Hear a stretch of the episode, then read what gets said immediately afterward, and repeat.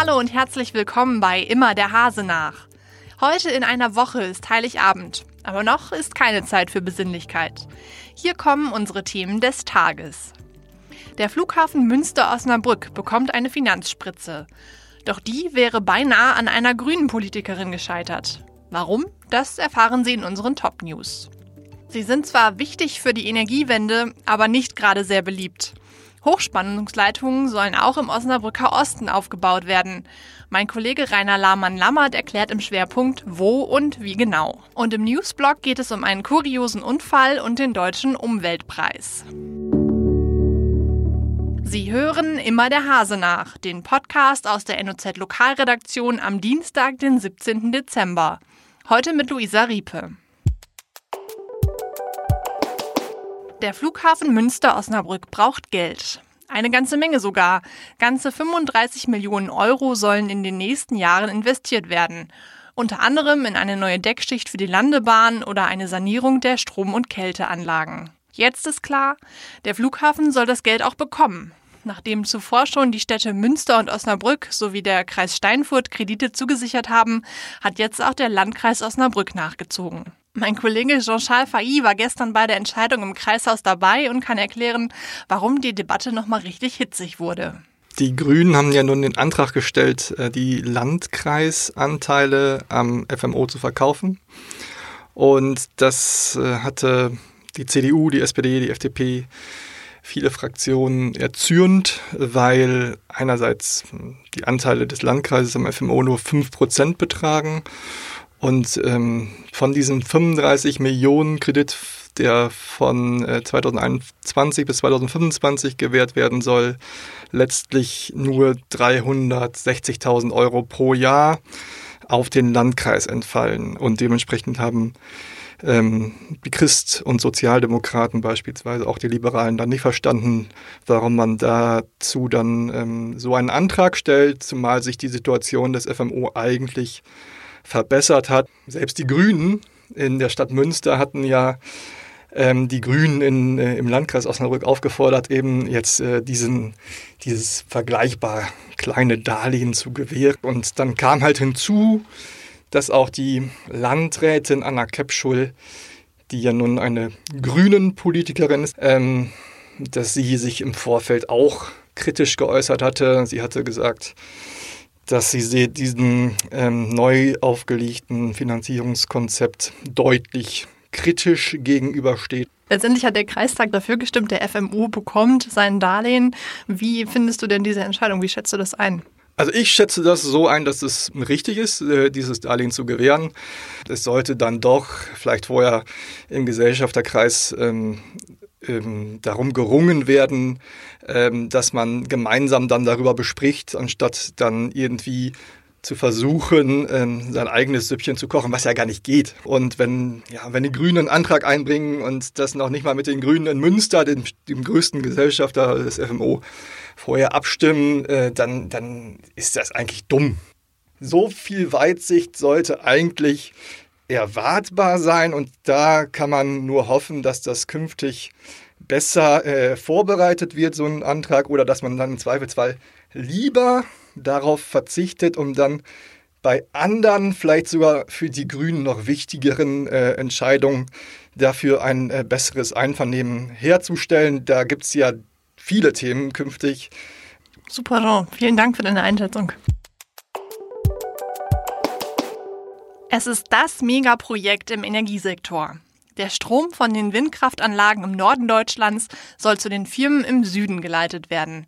Dazu werden gerade in ganz Deutschland neue Höchstspannungsleitungen gebaut, auch in Osnabrück. Ganz im Osten der Stadt, in Foxtrupp und Löstringen, wehren sich aber Bürgerinitiativen gegen das Vorhaben. Netzbetreiber Amprion scheint jetzt erstmals auf die Forderungen einzugehen.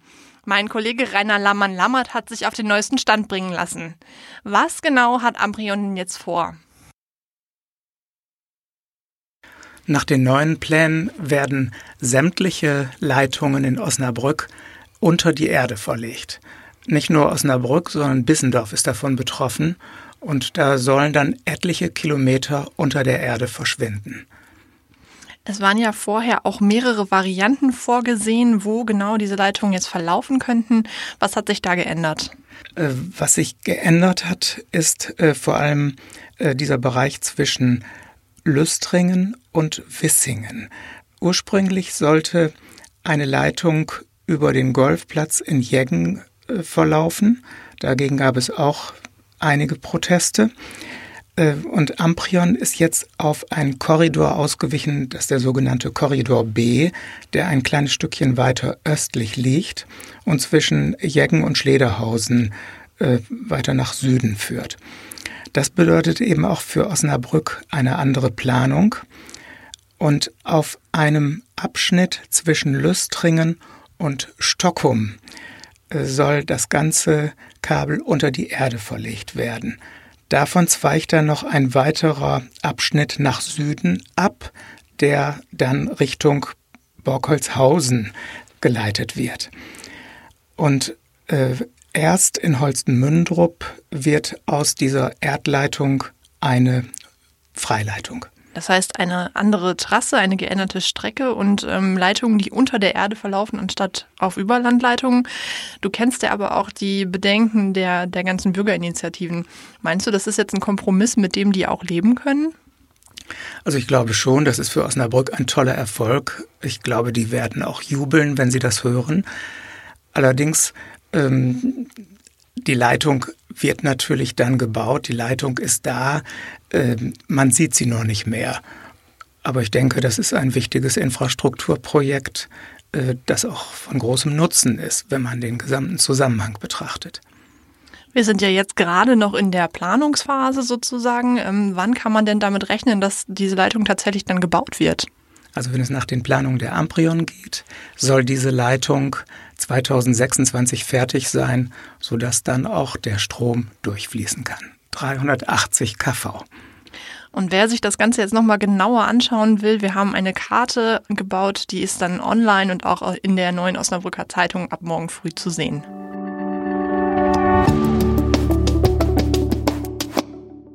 Wollte er einkaufen gehen oder einfach nur zum Weihnachtsmarkt?